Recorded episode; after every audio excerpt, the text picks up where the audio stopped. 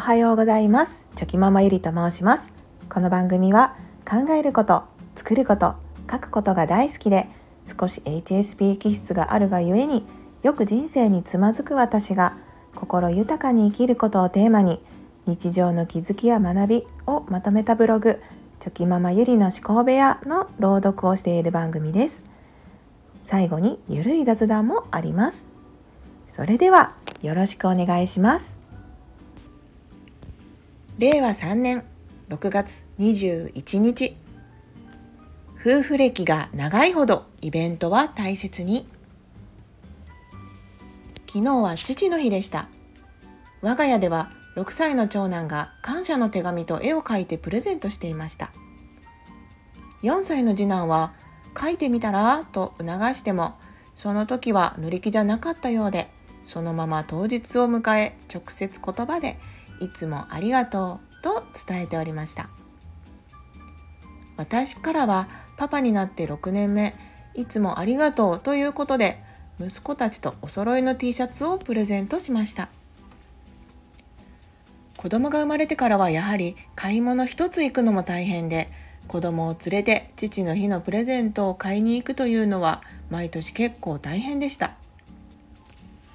途中長男が3歳次男が0歳の時くらいは近所のスーパーへの買い物も本当に大変でした。なのでどうしても今年はちょっとやめておこうかなとかプレゼントなしで言葉だけ感謝を伝えようかなとか思ったりもしたのですが悩みに悩んでやっぱり感謝を形にしたいなと思いなんとか頑張って今まで父の日はプレゼントを渡したりと感謝を伝えてきました。振り返ってみるとやっぱり毎年ちゃんとできてよかったなぁと思います。子供が生まれると自分たちのイベントは後回しになりがち。子供が生まれると子供のためのイベントは一生懸命するのですがどうしてもお互いの誕生日や結婚記念日などは準備するのが大変でだんだん簡単なものになっていっていつの間にかなくなってしまうなんてこともなきにしもあらずだと思います。そしてクリスマスも子供が生まれるまではお互いがプレゼントしたりしていたのがいつの間にか子供だけのイベントになってしまったり父の日は我が家ではイベントとしてあるのですが母の日はあまり機能していません。でも子供中心に生活が回っている中でそれも仕方のないことだなぁと半分は思います。またできる時にと後回しすると完全になくなってしまう。今までやってきたことをなくすとそれが当たり前になっていつの間にか本当になくなってしまうのでただでさえ夫婦としてのイベントが簡素化してきている中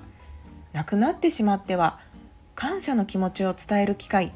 感謝の気持ちを形にして伝える機会がなくなってしまいます。普段から感謝の気持ちは伝えるようにはしているのですが1年間365日。たったの34回のイベントをなくしてしまうのはもったいないことなんじゃないかなと思い始め最近ではまた体制を持ち直しちゃんとお祝いをせねばという気持ちでイベントを迎えておりますいってらっしゃいは玄関で顔を見てお帰りなさいはその日一日の労をねぎらい感謝するのが自分のルール。我が家では朝は必ず玄関で夫の顔を見て「いってらっしゃい今日も頑張ってね」とお見送りしますし夜は夫が仕事から帰ってきた時に「パパ今日も本当にありがとうお疲れ様でした」と必ず伝えますしメールでも今から帰る趣旨の連絡があった時必ず同じことをメールで送ります。そしてその言葉がマニュアル化しないように毎日新鮮な気持ちでいつも感謝を伝えたいので実は微妙に自分の中で言葉を変えたりして伝えたりしています。夫は気づいているかは分かりませんが同じ言葉を毎日言っていると慣れてきて言葉に心がこもりにくくなってしまう気がするので言葉を少しでも変化させるように意識すると言葉を発する時にまたそこで気持ちを込めて伝えれるような気がします。普段から感謝していても特別な日に感謝するのはまた違う。人間やっぱり特別というのは嬉しいものです。その日だけは自分にスポットライトが当たりみんなにお祝いや感謝されたりする。自分中心にその時間が回っているのでやっぱり大人になっても特別な日というのは嬉しいものです。子供がいようがいまいがいくつになっても一人の人間として認めて祝うということは大切なことだと思います。そしていろんなイベントを大切にするという感覚は子どもの価値観にも刻み込まれていくと思いますので彼らが心豊かに人生を過ごすためにもイベントを楽しむことは大切なんだなと思いました。おかげさま精神を子供にも伝える。パパが一生懸命働いてくれるおかげでこうしてご飯が食べれるんだよとか子供には見えていない夫の頑張っている部分素敵な人間的な部分など普段の何気ない会話でも関連づけてよく彼らには伝えるようにしています。もちろん子供の前では夫の愚痴は言いません。好きなおやつを食べている時息子たちは「これ買ってくれたんやありがとう」と言ってくれるのでそんな時はすかさず「パパのおかげだよ」と言うようにしています。その積み重ねがあってなのか最近ではおやつを食べながらパパのおかげでおやつが食べれるんやなありがたいなと息子自ら発言したりしているのでその感覚が伝わってきてるんだなと思っています。今の日常は当たり前じゃないんだよ。ありがたいことなんだよ。ということが分かってもらえたらいいなと思うのでこれからも必要だなと思う声かけはどんどんしていきたいなと思います。思考に気をつけなさい。それはいつか言葉になるから。言葉に気をつけなさい。それはいつか行動になるから。行動に気をつけなさい。それはいつか習慣になるから。習慣に気をつけなさい。それはいつか性格になるから。性格に気をつけなさい。それはいつか運命になるから。マザー・テレサ。マザー・テレサの名言ですがこの名言に出会った時本当にその通りだなと深く心に残りました。自分の言葉や声かけが自分の運命を作っていくわけなので大切な家族や友人などにかける言葉も良い言葉を使わなければいけないなと思います。特別な日ほどいつもと違った内容の会話ができる。やはり普段とは違う特別なイベントの日は改めて今までを振り返ったりちょっといつもと違う雰囲気に話も盛り上がりやすいんじゃないかなと思います。我が家でも昨日は子供たちが寝てから夫婦でいろんな話をしました。子供の話や仕事の話これからの世の中の未来の話などいつもはなかなか踏み込んだ話ができなかったりするのですが昨日は話が盛り上がりいろんなところに派生していってすごく濃い時間が過ごせました。深い話をした時に夫はこういうことも考えてたんだなとか意外な部分も会話の中から発見できたり深い会話が取れたからこそ気づけたんだなと思います。結婚10年目でも知っているようでまだまだ知らないことたくさんあるんでしょうね。まとめ。夫婦歴が長くなるほどイベントは大切に。落ち着いたらやろうはきっとできない。普段から感謝を伝えていても特別な日に改めて言われるのはまた格別。おかげさま精神を大切に。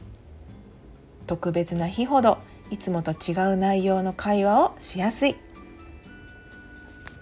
結婚して子供ができてお互いお父さんお母さんになっても夫婦の絆を深めるきっかけは普段の何気ない会話や感謝の積み重ねなんですね。私も忘れずに大切にし続けていこうと思いました。余談ですがつい先日夫との会話で夫の好きな食べ物が私の把握していたもの以外にもあったんだということに気づき10年経っても好きな食べ物でさえまだまだ全部を知っているわけじゃないんだなぁと発見になりました。これからもどんどん夫のいろんなところを知っていこうと思いましたし私も知っていってもらわないとなぁと思いました。今日もありがとうございました。朗読は以上になります。最新のブログでは子どもたちとのゆるい日常を描いた4コマも載せています。よかったらまた覗いてみてくださいはい。ここからは雑談です。今日も朝はすごくまあ涼しいというかなんならちょっと肌寒いくらいでね目が覚めたんですけれども今日はですね夢を見たんですよね。しかも起きてからでも夢の内容をしっかり覚えていてでもなんかすごく変な夢で現実ではありえないやろっていうそんな感じの 夢だったんですけどまあ夢の中にこう芸能人とかが 出てきたりしてしかもそんなに自分が好きな芸能人の方とかではなくてなんでこの人やねんって思い思うような、まあ、人だったんですけど夢の中でその人とデートをしていてですね。でもなんか途中からあでも私には夫がいるからみたいな 夢の中でこうダメだダメだみたいなことを考えてる自分がいてですね。はい。そんな中こうまあ何事もなく夢から目が覚めたんですけども。夢から目が覚めた時にあ夢の中でも私めちゃめちゃ冷静冷静やんって現状をねちゃんとこう把握しながら夢をこう夢の中でね夢の中にいたんですけどもうん不思議ですよね。夢を見るメカニズムって。なんで夢見るんでしょうね本当に。まあでもあの嫌な感じの夢ではなかったのでうんよかったなと 思います。はい。さあ今日はどんな一日になるんでしょうかね。うーん。私は今日はまあ、子どもたちの、はい、習い事もあったりと一日中バタバタする日になりそうなので気合を入れて